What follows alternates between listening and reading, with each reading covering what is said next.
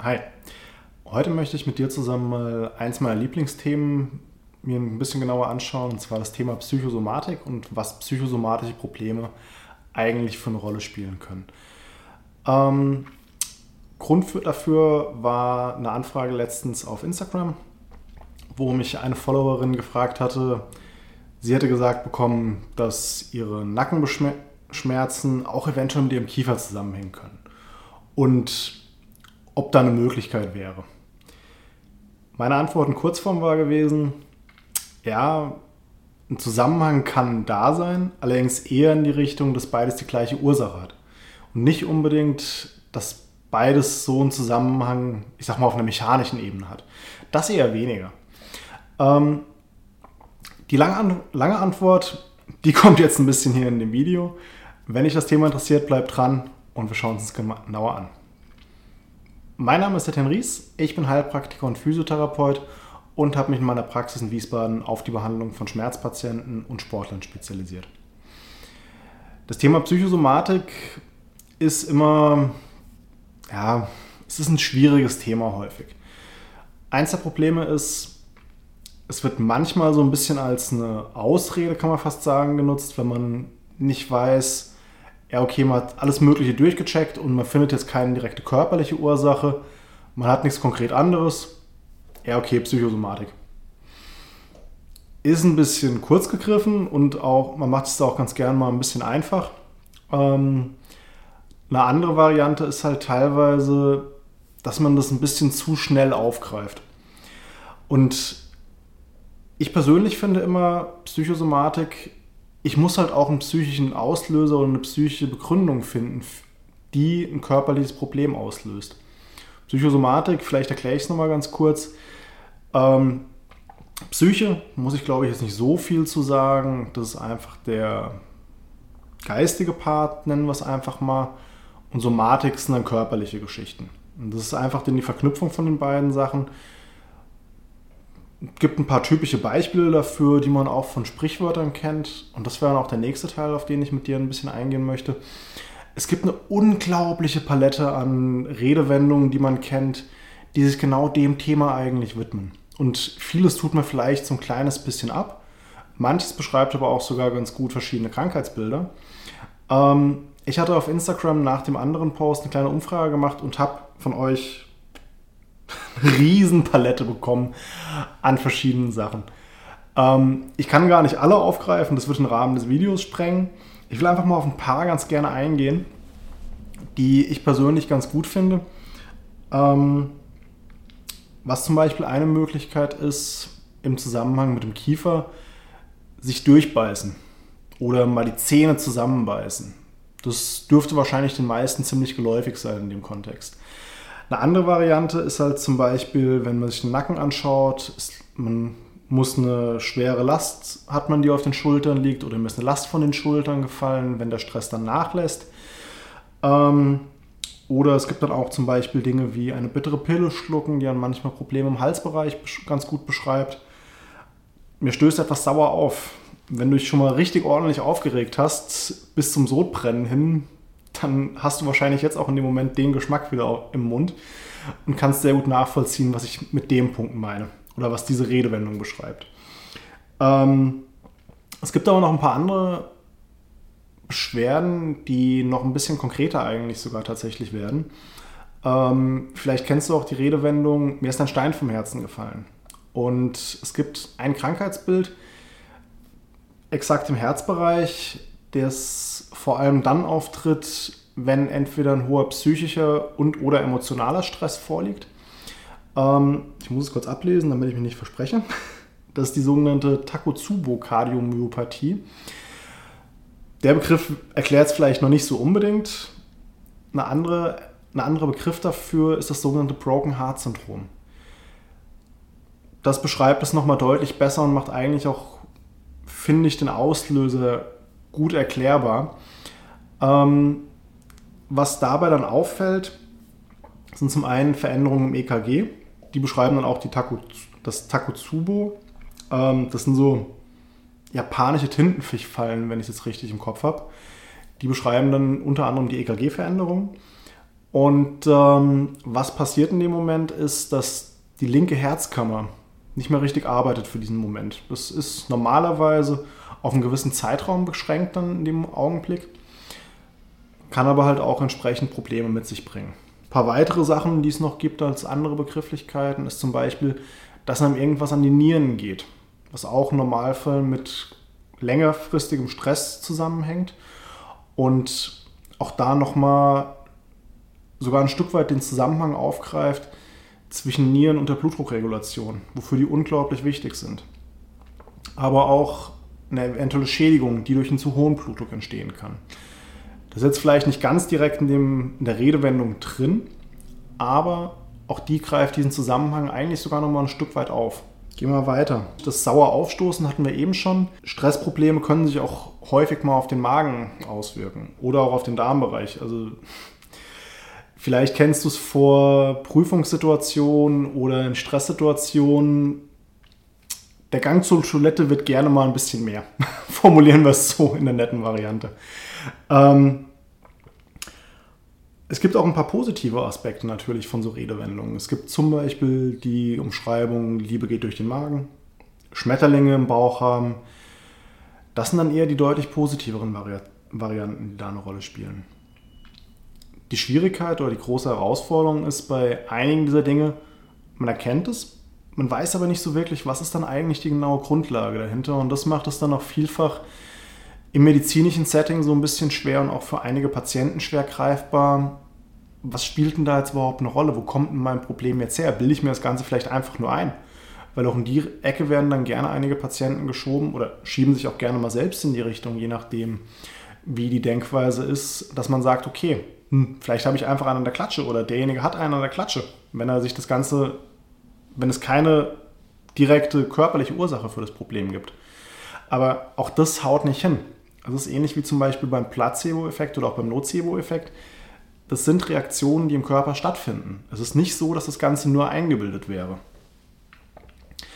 Und wenn wir uns jetzt dann nochmal ein bisschen anschauen, was können denn zum Beispiel auch so ein bisschen Gründe sein, gehen wir zum Beispiel mal an den Nackenbereich oder auch an den Kiefer und schauen uns da mal so ein bisschen an, was können vielleicht Grundlagen sein, warum da eine hohe Spannung auftritt in Stresssituationen. Wenn man sich vom Nacken mal anschaut und mal rein überlegt, zum Beispiel im Bereich Körpersprache, was ist denn in einer angespannten Situation eine typische Haltung? Schulter nach oben, gut, vielleicht nicht ganz so extrem, wie ich das gerade vormache, aber das hat mir, äh, beziehungsweise hatte uns damals im Physiotherapiestudium ein Dozent ganz schön umschrieben oder eine Theorie, die er dazu hatte oder gehört hat, ähm, mal genannt, dass dieser Mechanismus, dass eine hohe Spannung in dem Bereich auftritt, eventuell auch einfach damit zusammenhängt, dass es ein relativ alter Überlebensinstinkt war. In akuten Gefahrensituationen, versetzen wir uns mal eine ganz weite Zeit vor, äh, zurück in der Menschheitsgeschichte, Richtung Steinzeitmenschen zum Beispiel, und überlegen mal, so ein Steinzeitmensch läuft ein bisschen durch den Wald, guckt sich ein bisschen um, ist eigentlich auf der Suche nach was zu fressen und hinten dran pirscht sich ein Säbelzahntiger an, der auch auf der Suche nach was zu fressen ist. Und der attackiert denjenigen. Was ist denn der erste Reflex? den Hals schützen mit einem der verwundbarsten Bereiche. Wenn da was passiert, das kann gut nach hinten losgehen. Ähm, dementsprechend so ein nach oben ziehen der Schultern und auch eventuell das nach vorne bringen der Schultern, was dann auch häufig nochmal in Kombination mit auftritt, ist dann eigentlich in dem Moment ein Überlebensreflex gewesen. Und die Erklärung des Dozenten von mir war gewesen, dass das vielleicht einfach noch so ein kleines Überbleibsel ist, was da noch eine Rolle spielt, weswegen diese hohe Muskelanspannung auftritt. Man könnte jetzt auch überlegen und sagen, okay, hm, ist eine Idee. Ähm, was auch zum Beispiel ein Punkt ist, der Nerv, der sowohl hier oben den, die Muskulatur ansteuert, den Trapezius, läuft hier hinten auch noch weiter, aber vor allem hier oben der Part und hier an der Seite noch der Sternocleidomastoideus. Diese beiden Muskeln werden von einem Nerv gemeinsam angesteuert, dem Nervus accessorius. Das ist einer der Hirnnerven. Und der teilt sich am Anfang sogar mit dem Nervus vagus, den wirst du vielleicht ein bisschen eher kennen. Zu Beginn teilen die sogar eine Nervenhülle. Das ist jetzt, ich kenne zum Beispiel keine Untersuchungen, die belegen, dass das einen direkten Einfluss aufeinander hat oder dass ein direkter Einfluss dabei besteht. Mich persönlich würde es aber nicht wundern, weil überlegen wir uns mal ganz einfach, Nerv mehr oder minder ist es ein Stromkabel, wo Elektrizität auch durchfließt. Es werden noch verschiedene Botenstoffe ausgeschüttet, klar, aber wir haben auch unter anderem den elektrischen Part. Und ein elektrisches Feld wird ein anderes elektrisches Feld zum gewissen Grad meistens beeinflussen oder fast immer beeinflussen. Wie hoch jetzt dieser Einfluss ist und wie weit das vielleicht noch mit einem Einfluss hat, hm, keine Ahnung. Wie gesagt, ich kenne leider keine Untersuchungen. Wenn du welche kennst, schreib mir gerne in die Kommentare dazu. Das würde mich mega interessieren. Ähm, vielleicht noch eine kurze Erklärung für diejenigen, die Nervus vagus nicht kennen. Der Vagusnerv ähm, hat einen sehr großen Anteil am vegetativen Nervensystem, am Parasympathikus. Ganz, ganz vereinfacht gesagt, vegetatives Nervensystem sind größtenteils, werden darüber die Prozesse angesteuert, die unterbewusst ablaufen, Verdauung, Blutdruck etc. Und der Vagusnerv hat einen, hat wie gesagt beim Parasympathikus den großen Anteil. Parasympathikus grob gesagt sind es ähm, unter anderem die Funktionen, die eher in Ruhe stattfinden. In der Schule konnte man sich ganz gut merken als Eselsbrücke mit Parasympathikus für die ganzen Pausensachen und Sympathikus für die Stressreaktion. Wie gesagt, ganz vereinfacht. Ähm, und wie gesagt, wenn jetzt zum Beispiel der Vagusnerv eher eventuell getriggert wird, weil ein hoher Stress vorherrscht und der vielleicht mehr feuert, um den Körper wieder in eine Balance zu bringen, theoretisch denkbar wäre es dann, dass es auch den Accessoriusnerv, den Nerv, der hier oben die Muskulatur ansteuert, ein Stück weit mit beeinflusst. Wie gesagt, reine Theorie. Ähm, wenn du Untersuchungen kennst, gerne her damit. Wenn man sich ein paar andere Sachen zum Beispiel auch mal anschaut, gehen wir zum Beispiel mal auf die Redewendung, mir ist ein Stein vom Herzen gefallen. Hm, überleg mal einer stark angespannten Situation, wo vielleicht auch ein hoher emotionaler Stress mit vorherrscht. Was da eine typische Körperhaltung sein kann oder häufig auch ist. Was mir direkt einfällt, ist meistens so ein bisschen dieses Hängen lassen, quasi dieser Trauerkloß. Und es baut sich eine unglaublich hohe Spannung nach hier vorne mehr oder weniger auf. Und wenn ich so jemanden versuche, in eine Aufrichtung zu bringen, nachdem so ein Zustand schon lange anhält, viel, von vielen Patienten kenne ich es, dass sie dann sagen, okay, hier spannt es ziemlich stark, hier sind wir dann auch wieder in Herznähe. Auch da kannst du dann zum Beispiel aus dem Bereich der Körpersprache dir vielleicht auch den Part nochmal so ein bisschen herleiten und ein bisschen ableiten. Was ich persönlich immer sehr eindrucksvoll finde, wie groß manchmal der Einfluss der Psyche sein kann. Es hat sich im Laufe der Zeit immer wieder ergeben, dass ich einige psychosomatische Patienten hatte, die das vielleicht am Anfang selbst psychosomatisch eingeordnet haben oder auch im Nachgang oder vielleicht auch während der Behandlungen erst gemeinsam das was rausgefunden haben, dass da der Einfluss ist. Ähm, persönlich am eindrucksvollsten fand ich vor einigen Jahren einen Patient, äh, ganz kurz dazu, ich werde das Ganze so verfremden von Patientendetails, es wird keiner herausfinden, wer es ist. Das definitiv nicht. Ähm, von daher, es kann auch sein, dass eine weibliche Patientin war, kann sein, dass ein männlicher Patient war, oder, oder, oder, alt, jung, egal. Ähm, Dementsprechend nehme ich die, Stadt, die neutrale Form einfach mit Patient als geschlechtsneutrales Wort dafür. Und zwar war es mit dem Patient damals so, ähm, eigentlich wegen Rückenschmerzen da gewesen und Ausstrahlung in das rechte Bein. So ein bisschen Richtung Ischias-Beschwerden. Und ähm, war damals, war ich so in der Mitte der Osteopathie-Weiterbildung ungefähr gewesen und dementsprechend halt immer total heiß drauf, irgendwas in die Richtung zu suchen oder auch zu finden. Das ist ja das andere Problem. Ähm, und war dann nach, einer, nach zwei, drei Behandlungen irgendwann so im Bauchraum angelangt. Wusste auch, dass der Patient mit Laktoseintoleranz unter anderem Probleme hat. Und ähm, was ich dann irgendwann sehr eindrucksvoll fand, hat uns auch ein bisschen untereinander zwischenmenschlich gut verstanden gehabt und waren über alles Mögliche am Reden. Und was ich dann irgendwann sehr eindrucksvoll fand, war die Aussage gewesen, dass die Laktoseintoleranz im Urlaub wenig bis gar keine Probleme wohl macht. Also da klappen dann wohl selbst Cocktails mit Sahne en masse, ohne irgendwelche Reaktionen, die direkt zu spüren sind. Während des Arbeitens reichen dann wohl im Essen ein paar kleine Tropfen Milch und der Körper meldet sich mehr als deutlich dann.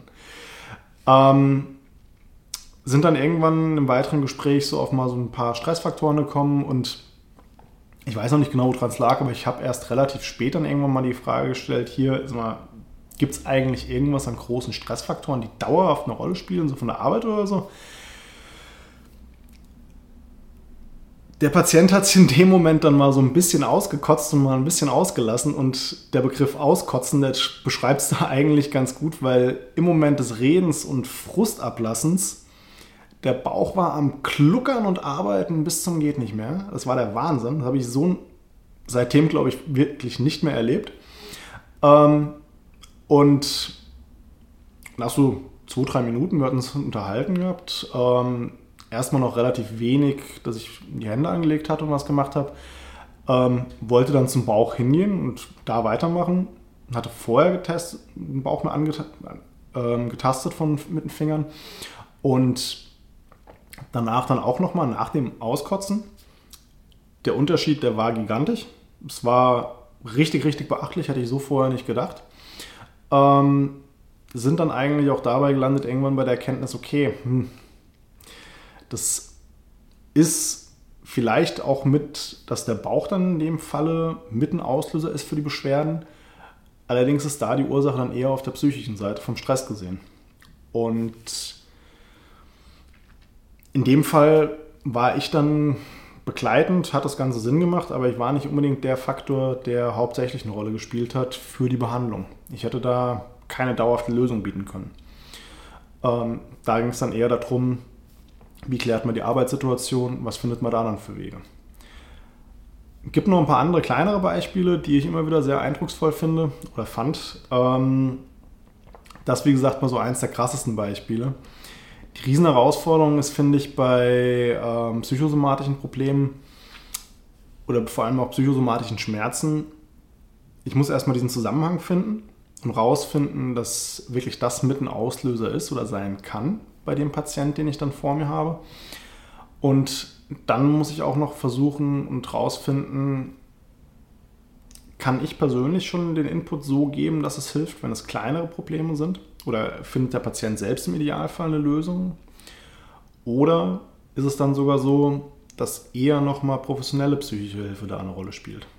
Das ist eine Sache, wenn es so ist, man sollte dem Ganzen auf jeden Fall nachgehen. Ich versuche dann für zu sensibilisieren, ähm, weil das ist dann eine Grenze, wenn da wirklich mehr dahinter liegt, da bin ich dann der falsche Ansprechpartner in dem Moment.